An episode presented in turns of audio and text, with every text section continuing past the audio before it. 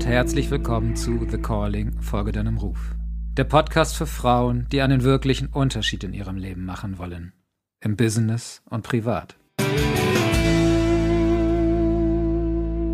Okay, liebe Juliane, ja, wir kennen uns jetzt ja auch schon relativ lange. Mhm. Haben uns damals, ich weiß gar nicht mehr, wie genau wir uns kennengelernt haben. Ähm, vielleicht kannst du das gleich kurz erzählen, aber ich weiß, dass wir auch eine, damals eine schöne Zeit in der Schweiz hatten. Ich ja sogar bei dir im Zentrum auch Seminare gemacht habe. Ja, und jetzt leben wir bei dir auf Ibiza. Ja. Auch schön. Und weil du ähm, ein sehr bewegtes Leben hinter dir hast und schon sehr viel erreicht hast und definitiv ja deinem Ruf folgst, bin ich jetzt natürlich neugierig auf dich. Und da stellt sich mir die Frage, stell dir vor, du bist auf einer Party eingeladen und ein guter Freund wird dich bitten, mal in der Runde so in Kürze über dein Leben zu erzählen, was, wer du bist, was dich ausmacht und wo du heute stehst. Gut, also by the way, wir haben uns kennengelernt hier auf Ibiza, weil ich kannte Sonja schon und äh, genau, dann haben wir uns hier kennengelernt. Ähm, ja, in wie vielen Minuten soll ich das erzählen auf der Party? Zwei, drei Minuten? Fünf bis zehn Minuten. Ah, okay, doch so ja. lang. Okay. Also ich komme ursprünglich aus dem Münchner Raum. Geboren bin ich aber in Freiburg, aber bin dann relativ kurz nur in Frankfurt und dann direkt nach München gezogen mit meiner Familie. Ich komme aus einer sogenannten hochakademischen Professorenfamilie. Das heißt, bei uns war selbst meine Mutter bereits Professorin und ähm, ähm, die ganze Familie ist eigentlich mehr oder weniger der, ja, den akademischen Weg gegangen. Und ähm, ich bin ganz normal so in die Schule gekommen und äh, habe immer gedacht gehabt, äh, ja, mal gucken, was ich mache und wusste recht früh, mit zwölf Jahren, weiß ich noch, habe ich das allererste Mal gesagt habe, ich will Menschen helfen was immer das bedeuten sollte. Und da ich aber aus diesem akademischen Haushalt kam, gab es sowieso bei uns gar keine Wahl. Wie es heißt, es ging nur, ich wusste nur, man macht Abitur, danach geht man auf die Universität und dann wird man Professor. und ähm, ich bin so eine, die da immer schon ein bisschen ausbüchsen wollte, wobei ich sagen muss, also gerade meine Mutter als Professorin war obwohl sie an der Bundeswehruniversität war, Professorin, war sie dennoch auch sehr, sag ich mal, nicht so stereotyp professorenhaft, sondern relativ auch locker und äh, lebensinteressiert. Und ähm, ich habe dann aber, ich habe dann Sportabitur gemacht, habe aber davor schon so in einem Urlaub meine Liebe zu Israel gefunden und hatte dann weil ich meine äh, Diplomarbeit, also in, in, im Rahmen des Gymnasiums, habe ich über Frauen im Kibbutz gemacht. Das heißt, für mich war immer schon das eine eine ganz große Motivation, weil es ja mir vorgelebt wurde, starke Frauen. Also meine Mutter, wie gesagt, als dann sogar auch äh, lange eine alleinerziehende Mutter mit drei Kindern plus Professorin an der Bundeswehruniversität zeigt, glaube ich, einiges schon. Sie hat mich auch äh, bereits in der 10. Klasse mal spontan nach Amerika geschickt zu meinem Onkel, der auch Professor dort war. Und äh, also sie hat sehr früh auch mir beigebracht, man kann das Leben auch anders gestalten als so der Standard. Und äh, ich bin dort dann übrigens ein ganzes Jahr geblieben. Wie gesagt, habe dann Abitur gemacht und bin nach dem Abitur so nach Israel gegangen und wollte dort mal eine kurze Zeit in einem Kibbutz leben, nachdem ich ja auch dort drüber geschrieben hatte. Und meine Mutter zum Beispiel, die fand es auch ganz locker. Also ich war von, von klein auf eigentlich in einem Haushalt groß geworden, obwohl es akademisch war, doch recht früh auch, sage ich mal, mir so die Flügel gegeben und äh, auch das unterstützt, wenn ich was machen wollte, was so nicht so typisch war. Denn damals war das nicht so üblich, dass jemand nach dem Abitur dann ins Ausland geht und dann da alleine in einem Kibbutz wohnt. Und ähm, dann sollte ich eigentlich diesen ganz normalen Werdegang gehen. Das heißt, ich sollte möglichst schnell bitte wieder zurückkommen. Ich sollte bitte dann auch anfangen zu studieren. Ich wollte ursprünglich Sport äh, studieren. Da hieß es, das wäre nicht so sinnvoll, weil es dann so viele Sportlehrer gab. Und dann mein zweites Interesse war eben die Ernährung. Äh, und äh, ich wollte dann eigentlich länger bleiben in Israel, bin dann für den Winter gekommen, als Skilehrer habe ich gejobbt und wollte gleich wieder zurück nach Israel und dann kam ich in diese diese Einengung von diesem, das macht man jetzt nicht, du musst jetzt was Gescheites machen. Ja, das ist so dieser Typus, die typische Satz, den wir erkennen. Und äh, ich bin dann aber, weil ich mir alles selber verdient habe, also ich war immer in dem Punkt sehr, sehr eigenständig, habe mir immer alles Geld selber verdient, bin ich doch wieder nach Israel und bin dort länger geblieben noch. Und äh, ja, und dann gab es in der Familie Knatsch, weil auf einmal wollte ich wohl ausbrechen aus diesen normalen Strukturen. Und da gab es dann so die ersten großen Schwierigkeiten, weil ich wurde dann fast ein bisschen genötigt, zurückzukommen und fand mich dann ehrlich gesagt schon auch eingeschrieben an der Universität und hatte einen Studienplatz bekommen und habe dann ja etwas, sage ich mal, weil ich noch nicht ganz so frei war, meine eigene Meinung gegenüber diesen ganzen Grenzen, sage ich mal, durchzusetzen, habe ich dann auch angefangen zu studieren. Das war auch eine coole Zeit, muss ich sagen. Es hat mich ja auch sehr interessiert, das Ganze. Und ähm, ja, und dann, wie es halt so ist, habe ich gemerkt gehabt, das ist aber nicht mein Weg. Es war zwar interessant, aber ich, ich habe mich nicht gesehen, dass ich diesen akademischen Weg machen werde. Und dann habe ich was ganz Cleveres gemacht wo Familie weg war. Meine Mutter war im Ausland lange für einige Wochen und so weiter, habe ich einfach meinen Weg in eine andere Richtung gemacht und habe dann nach dem Studium eben gesagt, ich bleibe hier nicht an der Uni, sondern ich habe mich eingeschrieben an der Heilpraktikerschule in München, weil ich unbedingt das Ganzheitliche lernen wollte und befand mich bereits im Studium für die Naturheilkunde, als meine Mutter aus dem Ausland zurückkam und war dann etwas perplex, als ich sie vor vollendete Tatsachen gesetzt hatte. Das war also praktisch mein Trick aufgrund der Erfahrung, die ich gemacht hatte von Israel, dass ich da eigentlich ein bisschen genötigt wurde, einen Weg zu gehen. Und dann habe ich halt die Gunst der Stunde genutzt und habe also immer schon, für mich war das sehr, sehr stark getrieben, diesen Weg zu gehen, wo ich spüre, dass es richtiger ist, als das, was mir sagt, was richtig ist. Ich will mal ganz kurz dazwischen gehen. Jetzt kommst du aus einer sehr starken Familie und hast ja gesagt, dass du dann natürlich auch irgendwann selber zur starken Frau wurdest, aber trotzdem, wie, wie ist das dann gegen so eine Familie ja. zu rebellieren? Ja, super Frage. Es ist sehr hart. Also ich habe sehr gelitten, muss man auch sagen.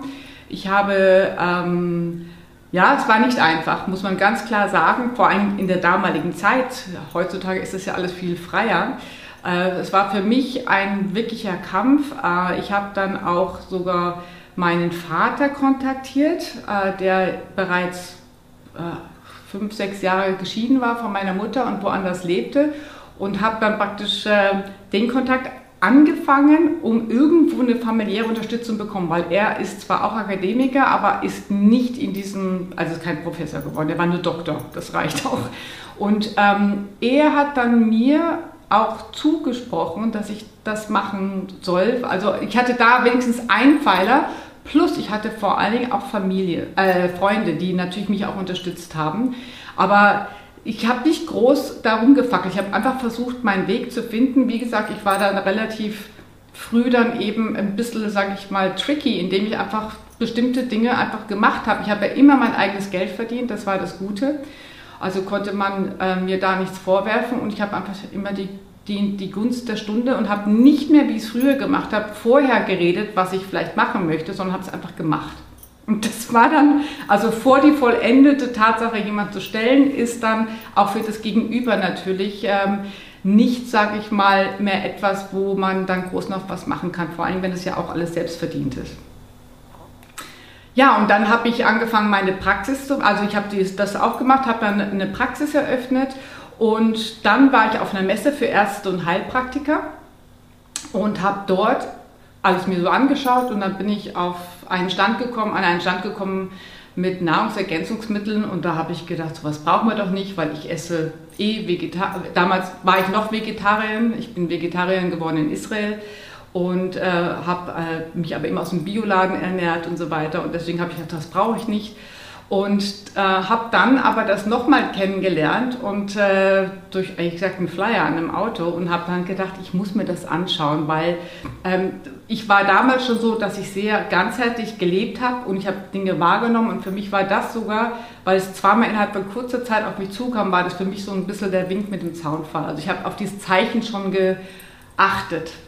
Und bin dann da auf so ein Infomeeting und habe gedacht, das ist alles ein Schmarrn. Das ist vielleicht für meine bayerischen Patienten was, weil ich ja eine Praxis hatte, aber nichts für mich und habe dann das an, angefangen, einfach mal auszuprobieren und war dann so begeistert äh, von den ganzen Resultaten, auch bei mir und bei einigen im Umfeld, dass ich einfach gesagt habe, das will ich unbedingt machen, weil hier kann ich noch mehr Menschen helfen als nur jetzt in der Praxis, weil als Heilpraktiker hat man halt pro, pro Patient eine Stunde und da kann man nicht so viel durchschleusen. Und das war halt dann für mich etwas, wo ich dann natürlich auch wieder total in der Familie angeeckt wurde, weil die haben gesagt, was, Vertrieb, um Gottes Willen. Also ich war so kurz vor der Enterbung gestanden und ähm, war auch hier eben, ich war immer alleine in dem Punkt und das tat auf der einen Seite weh, weil ich hatte immer das Gefühl, ich bin so ein bisschen, obwohl ich so eigentlich so ein, so ein Sunny Girl bin, bin ich dennoch in dieser ganzen Familie irgendwo ein Außenseiter. Mein Zwillingsbruder hat auch noch ein bisschen eben anders getickt als, als der Rest der Familie. Und ich habe für mich einfach gesagt, das ist, ich bin hier frei, ich kann viel mehr Menschen helfen. Ich hatte meine Praxis noch und das und habe dann dort sehr schnell weil es ja auch meine Passion war. Also mein, mein, ich habe schon immer für gesunde Ernährung, für gesunden Lebensstil, für Ganzheitlichkeit getickt und liebte, Liebe mit Menschen zu tun zu haben. Und das war dann das Ding. Konnte auch noch viel reisen, weil ich international gearbeitet habe und habe dann sehr schnell da eine sehr, sehr hohe äh, Position erreicht, ein großes Team aufgebaut, bin dann zur Eröffnung von der Schweiz, äh, bin ich dann in die Schweiz gegangen und habe dann äh, dort äh, zusätzlich noch dann auch Familie gegründet äh, mit einem Schweizer und ähm, habe dann von dort aus mit Kind gearbeitet. Das erste Kind war relativ schnell da und das war das Tolle, weil ich das auch von zu Hause aus machen konnte. Und für mich war das so, ich, ich wollte gar nichts anderes machen. Also ich habe wirklich sieben Tage die Woche das gearbeitet. Damals gab es noch kein Internet, damals gab es ja, all diese Sachen nicht. Also ich habe sehr, sehr viel geredet, sehr, sehr viel telefoniert, jeden Abend Vorträge gemacht, jedes Wochenende äh, Workshops gemacht und war dann auch teilweise international dann mit unterwegs, inklusive Kind. Also meine erstes, meine Tochter, die Vanessa, ist im ersten Lebensjahr in 13 Ländern gewesen und äh, über 30 Mal geflogen. Also das war so, ja, aber das war toll. Es war mein Feuer und das war eigentlich das, wo, wo deswegen für mich das gar nicht wie Arbeit war. Ich habe das, hab das immer geliebt. Und das habe ich jahrelang gemacht, äh, international und ähm, auch in vielen Gremien, auf großen Bühnen gesprochen und so weiter. Und dann ähm, ist auch relativ schnell leider die Ehe auseinandergeflogen und ähm, habe dann einen sehr, sehr harten Kampf durchgemacht. Ich habe zwölf Jahre Scheidungskampf leider erleben müssen und äh, habe ja, man wollte mir die Kinder auch nehmen und so und habe gleichzeitig Arbeit gearbeitet. Also es war eine schwere Zeit und gleichzeitig war es dennoch toll, weil ich einfach wenigstens weiter das tun konnte, was ich geliebt habe und äh, mir dadurch praktisch immer wieder so einen Ausgleich holen konnte und zusätzlich war ich ja finanziell unabhängig. Ich will ganz kurz mhm. unterbrechen. Ähm, jetzt sprichst du ja gerade von dieser auch schweren Zeit. Gleichzeitig hattest du deine Passion, deine Leidenschaft. Wie bist du in den Situationen damit umgegangen, wenn du wirklich gemerkt hast, oh fuck, ich weiß gerade nicht weiter, ich weiß nicht, wie ich das alles handeln soll. Was genau hast du dann gemacht? Also ich habe verschiedene Sachen gemacht. Äh, das eine, damals lebte meine Mutter Gott sei Dank noch und meine Mutter hat mir damals sehr viel Kraft gegeben auch. Dennoch habe ich gemerkt, ich kann nicht Familie oder Freunde die ganze Zeit mit dieser Thematik belasten. Und ich habe mir einen Coach geholt. Ich habe zwölf Jahre lang mich coachen lassen, diese ganze Scheidungszeit. Äh, ich habe mich die ersten zehn Jahre wöchentlich coachen lassen weil ich mir klar war, ich muss mit irgendjemandem reden und mich auch einfach mal auf gut Deutsch auskotzen können, ohne dass es immer die Familie oder die Freunde sind, weil mir klar war, die können das erstens mal nicht mehr hören. Und zweitens mal wollte ich halt irgendwo auch was Positives, einfach eine Posi also ich wollte die, die das nicht zu sehr belasten. Und deswegen habe ich mir einen Coach geholt und habe natürlich auch sehr, sehr viel ansonsten ähm, Kurse gemacht, Persönlichkeitsentwicklungskurse. Das war sowieso immer mein Fable auch. Also da war ich schon sehr früh dran, schon davor dieser Zeit und habe aber auch ansonsten mich belesen und mir Hörbücher angehört, also diese ganzen Dinge. Ich habe sehr gut auch auf mich geachtet, bin jeden Herbst auf eine in den Panchakarma-Kur gegangen, auf die Malediven. Also ich habe jedes, jeden Herbst war für mich praktisch Therapie für mich selber verordnet, damit ich irgendwo das einigermaßen aushalten kann. Und gleichzeitig musste ich ja funktionieren im Job, also in meiner Tätigkeit. Und gleichzeitig war ich noch Mutter von zwei Kindern, die klein waren. Äh, also ich muss sagen, es war eine Zeit, wo ich jetzt im Nachhinein denke, Gott, wie habe ich denn das hingekriegt? Ja, also ganz klar, aber ich war auch gut natürlich unterstützt. Zum Beispiel auch durch eben gerade äh, bessere Ernährung, durch äh, eine Tätigkeit, die mich sehr, sehr erfüllt hat und wo ich auch eine Bestätigung bekommen habe. Und das ist ja auch ein wichtiger Punkt, dass man jetzt in so einem Punkt eben äh, ja, irgendwo auch eine Balance findet. Mhm. Okay.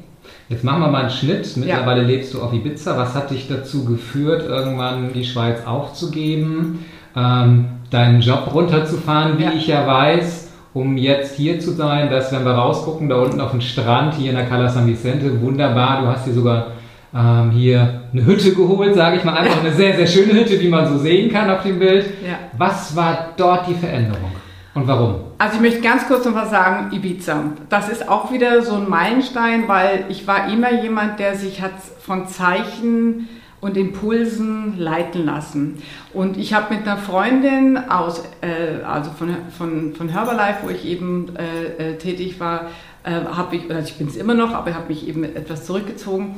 Ähm, wir waren zusammen und haben gesagt, lass uns doch ein Bootcamp machen, Sportbootcamp, damit wir mal so richtig schön eine Woche lang nur Sport machen nur in der Natur sind. Und dann haben wir gegoogelt und dann haben wir ein Unternehmen gefunden, mit äh, äh, Destinationen England, Malaga und Ibiza. Und dann habe ich gesagt, Ibiza ist, glaube ich, eine Insel. Lass uns auf eine Insel gehen. Und dann sind wir hierher gekommen. Ich hatte null Ahnung, wie die Insel aussieht. Ich habe einfach Flug gebucht. Äh, es war eine Villa, wo wir alle runtergebracht waren. Und ähm, ja, das war Liebe auf den ersten Blick. Diese, die Energie von dieser Insel hat mich so gepackt. Und ähm, ich wusste gar nicht, wo ich eigentlich bin auf der Insel und habe einfach diese auch hier wieder diese Energie gespürt und diesen Impuls gefolgt und ähm, bin dann immer öfters hergekommen und habe zuerst immer nur gedacht, ja mal nur eine Woche und habe dann gesagt, ich möchte hier leben und habe dann gewusst, wo ich hin möchte, obwohl ich die Insel nicht kannte, wusste ich genau, ich möchte in diese eine Bucht, die ich damals das erste Mal gesehen hatte und aus welchen Gründen auch immer, ja, so ist es eben, wenn man so diesen Impulsen folgt und habe dann recht schnell äh, zum ersten Mal in meinem Leben im Internet geschaut nach einer Maklerin, nach einem Haus und habe dann ehrlich gesagt ganz schnell auch dieses Haus bekommen. Und das sind so für mich so die typischen Zeichen, dass ich hier auch her muss. Und ich weiß noch genau, wo ich das zweite oder das dritte Mal hergeflogen bin. Ich bin gelandet und habe angefangen zu weinen. Also ich wusste einfach, das ist meine das ist eine Seelen, Seelen-Connection, eine Seelenheimat. Und ähm, am Anfang war ich so wenig hier, dass ich dachte, wieso fliege ich nach vier Tagen eigentlich schon wieder zurück? Was soll denn das? Und dann habe ich gemerkt, nee, das geht nicht, weil ich habe auf einmal sehr viele Dinge auch in meinem Körper wahrgenommen. Ich habe bestimmte Erlebnisse gehabt, wo ich auch gemerkt habe, ich muss was ändern. Und ich habe dann nur nicht gewusst, wie ich da rauskomme. Und habe dann einfach immer mehr die Zeit verlängert, wo ich hier war, konnte dann auch von hier aus ein bisschen, bisschen mehr machen und habe dann gemerkt, meine Zeit ist abgelaufen. Ich habe ein paar sehr schwere noch Erlebnisse gehabt mit Mobbing und solchen Dingen, wo ich gemerkt habe, man versucht mich wirklich wegzubringen von der Schweiz. Also es war ein bisschen heftig, was ich da noch erlebt hatte. Also zwei Sachen äh, zusammen in einem Jahr, wo ich fast draufgegangen wäre.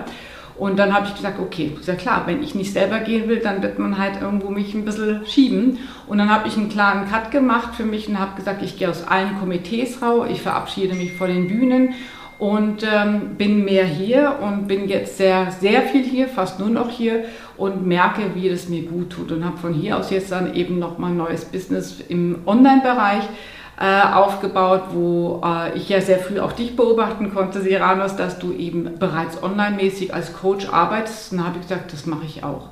Und äh, habe sehr viele andere eben auch schon beobachtet und fing damit dann einfach an. Und ja, muss sagen, äh, war definitiv der richtige Cut, wobei es nicht einfach ist, wenn man von so einem sehr, sehr prädestinierten, sehr, sehr engagierten ähm, und auch aktiven, ähm, rumreisenden Leben ähm, sich zurückzieht. Aber ich habe gemerkt gehabt, das war einfach mein, mein, das war auch wieder mein Ruf und den ich zuerst gar nicht verstanden habe, aber ich habe es einfach gemacht und weiß unterdessen ganz klar, warum es so gelaufen ist und warum ich, dass es auch richtig ist.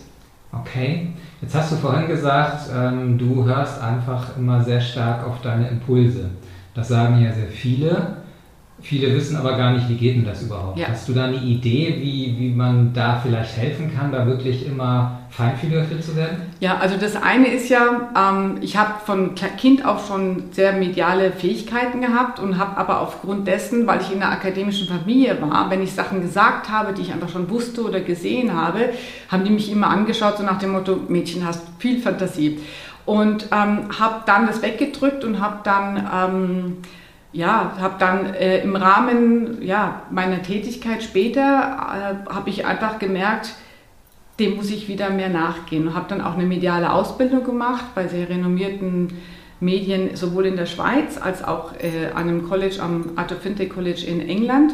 Und habe dadurch natürlich auch diese, das nochmal mehr geschult. Ja? Das heißt also, gerade durch diese mediale Ausbildung habe ich sehr, sehr mehr das wie Feintuning können und genau ähm, wahrnehmen können, nicht nur die Energien, sondern das auch ganz klar drauf zu hören, weil ich habe das ja immer wahrgenommen, aber habe das weggedrückt und habe das nicht ernst genommen.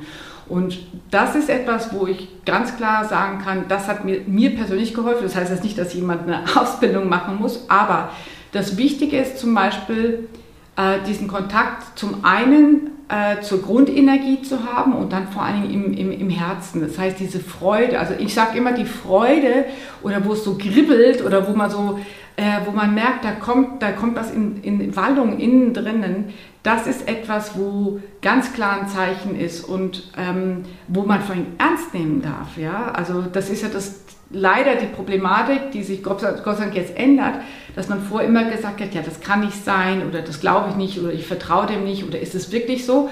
Und dass ich unterdessen ganz klar sage, das ist ein, also gerade das Gefühl, die Freude, dann auch so dieser, dieser Liebesimpuls, teilweise so, wenn einem fast schon die Freude, also diese Tränen fast reinschießen. Gänsehaut, ein Riesenthema bei mir. Also ich persönlich reagiere ganz stark auch mit Gänsehaut. Ich kriege dann Gänsehautflash, dann weiß ich genau, ist ein Zeichen, ist eine Bestätigung. Und Synchronizität natürlich, was ich auch im Laufe der Zeit ja immer wieder erwähnt habe. Wenn ich zwei, dreimal das gleiche Thema kriege oder von verschiedenen Seiten, dann weiß ich, das ist für mich so ein Hinweis, da, da muss ich mehr hinschauen. Also, okay. und natürlich das Gefühl, immer mhm. wieder. Was glaubst du, hast du ja schon einiges erzählt, was sind so die drei wichtigsten Eigenschaften für dich, die dir geholfen haben, immer wieder auf dem Weg zu bleiben? Einmal natürlich die Anbindung, also ähm, mit der geistigen Welt, das ist ganz klar. Also ähm, dass ich zwischendurch einfach auch so fast schon Durchsagen bekommen habe, so nach dem Motto, schau doch mal mehr hin. Also das ist etwas. Und äh, auch einfach in die Meditation, ins Gebet zu gehen, äh, dass ich einfach merke, dass ich da klare Antworten bekomme. Und natürlich, wenn es mir nicht gut geht. Wenn es mir nicht gut geht, habe ich gemerkt, irgendwas stimmt nicht. Ich muss irgendwas ändern, irgendwas korrigieren, irgendwas ist anscheinend nicht richtig. Oder wenn ich gemerkt habe, das ist ein ganz Klassiker, Klassiker, wenn was überhaupt nicht mehr im Flow ist. Also so, wenn was im Flow ist, weiß ich ja, ich bin auf dem richtigen Weg. Aber wenn was so richtig harzt, dann habe ich auch gemerkt, äh, ist da vielleicht irgendwo hier Korrekturbedarf. Und ähm, auch, aber wie gesagt, auch wieder durchs, übers Gefühl. Also wenn ich merke vom Gefühl her, ähm, irgendwas bin ich zu sehr im Kopf oder ähm, ähm, es ist irgendwie etwas, wo ich mich nicht nährt oder beseelt, dann weiß ich schon genau, das ist irgendwie nicht, das passt nicht. Als du damals angefangen hast äh, mit Herbalife, gehe ich mal von aus, konntest du ja nicht so von Anfang an davon leben. Wie, wie hast du das geschafft, diese Anfangszeit zu überwinden? Viele, gerade in der jetzigen Zeit, würden sich ja gern selbstständig machen, aber da ist halt dieses, mir fehlt die finanzielle Sicherheit ja. und ich traue mich nicht. Was hast du gemacht? Also als ich angefangen habe, habe ich ja noch meine Praxis gehabt. Also das heißt, ich habe auf der einen Seite in meiner Heilpraktikerpraxis gearbeitet, war zudem Dozentin an Volkshochschulen und habe dann nebenbei angefangen mit Herbalife. Das heißt, ich habe praktisch zwei Standbeine gehabt und habe dadurch mich natürlich gut finanzieren können. Und habe dann nach, ja, so nach eineinhalb, zwei Jahren gemerkt, erstens mal, auf zwei Hochzeiten tanzen ist nicht so günstig. Und zweitens mal äh, war das auch so, dass ich gemerkt habe, ich, in der Praxis muss ich ja immer in der Praxis sein. Das heißt, ich bin angebunden. Ich kann dann nicht raus. Ich kam dann abends raus und da war es dann zu spät, das andere noch zu, immer zu machen. Ich habe das dann meistens am Wochenende gemacht oder ab und zu mal am Abend und habe dann einfach gesagt, hab, so, jetzt muss ich Gas geben. Ich habe sehr schnell sehr viel verdient mit Herbalife zu der damaligen Zeit und habe dann eigentlich recht schnell auch gesagt, ich muss meine Praxis aufgeben. Also ich habe natürlich wirklich, wenn ich begeistert bin von etwas, kann ich ganz schöne Berge versetzen. Und das habe ich damals, weil es auch was Neues war und natürlich auch noch zusätzlich mit meinem Background plus Begeisterung war dann so perfekte Dosis, sage ich mal. Und habe dadurch wirklich schnell, ich habe auch, muss sagen, ich habe ganz viel getan. Also bei mir gab es dann wirklich Kein, kein Fernsehen, kein Kino, kein, also wirklich, ich habe meinen Fokus gesetzt, habe gesagt, erstmal wirklich viel davon machen und davon viel. Okay. Hättest du, weil es gibt ja unendlich viele Networks und es gibt Millionen von Menschen, die auch irgendwo mit dabei sind. Und wie so häufig gibt es nur wenige, die wirklich ja. erfolgreich sind. Ja. Ähm, und ich kenne ja selber auch sehr viele aus meinem Kreis, von meinen Klienten, ja. die einfach nicht in die Pushen kommen. Hast du so, so zwei, drei Tipps, wo du sagen kannst, das musst du machen, ansonsten wirst du niemals richtig erfolgreich werden? Ganz klar. Also eins ist ganz klar, ähm, das eine ist die mentale Kraft. Also ich habe das erste Buch, was ich damals angefangen habe zu lesen, war Napoleon Hill, Denke nach und werde reich. Ich habe mir das reingezogen ohne Ende, all diese ganzen Sachen in diese Richtung. Das heißt, ich habe versucht, mental mich natürlich schon mal total auszurichten. Wir hatten das Glück, dass wir natürlich auch Jim Ron bei uns, unseren praktisch hausinternen Business-Philosophen hatten. Das war praktisch wie der Ziehvater von, von dem Firmengründer. Deswegen hatten wir direkte Schulungen direkt von Jim Ron. Und ich war vor allem dann auch ganz schnell, ganz viel immer mit den Leuten zusammen, die schon sehr erfolgreich waren. Das war natürlich ein ganz wichtiger Punkt. Das heißt, ich bin viel mehr in, diesen, in dieses Denken auch reingekommen und habe dann, und das muss man ganz klar sagen, massiv gearbeitet. Also gerade im Network Marketing funktioniert nicht, wenn man mal hier, mal dort was macht. Ich habe von morgens bis abends, jetzt an den Tagen, wo ich nicht in der Praxis war, geredet, Leute getroffen, Meetings gemacht, ähm, telefoniert. Also ich habe wirklich viel gearbeitet äh, und eben versucht, man sagt im Network Marketing Momentum aufbauen. Ich habe ähm, sehr, sehr viel Einsatz gebracht und das über Jahre hinweg. Das muss man auch sagen. Also das, was ich gearbeitet habe, haben andere in, in vielleicht der zehnfachen Zeit nicht gemacht. Also es gehört zum Network Marketing dazu, egal welches, erstens mal Produkte zu haben, hinter denen man steht. Äh, bei mir konnte ich gar nicht anders, als davon zu reden, weil ich so begeistert war. Und das hat, dann, das, hat das Gegenüber gemerkt. Während wenn es nur um irgendein Produkt geht zum Verkaufen, ist nichts. Das sehe ich kaum, dass da jemand wirklich langfristig erfolgreich wird. Und das heißt, das eine ist, man muss sich total mit den Produkten identifizieren. Man muss wirklich auch wirklich viel machen. Ähm, und man muss auch gut mit Menschen können. Ja? Also das ist auch so ein Aspekt, der gerade im Network Marketing wichtig ist und sich selber eben permanent weiterbilden. Fokus. Also ich habe viele Rückschläge gehabt und habe mich aber einfach nicht kleinkriegen lassen, weil ich hatte ein klares Ziel. Ich wollte einfach in eine bestimmte, zu einem bestimmten Punkt kommen. Das heißt also, Mindset ist ein Riesenthema und der zweite Punkt Aktion. Okay, sehr schön, danke.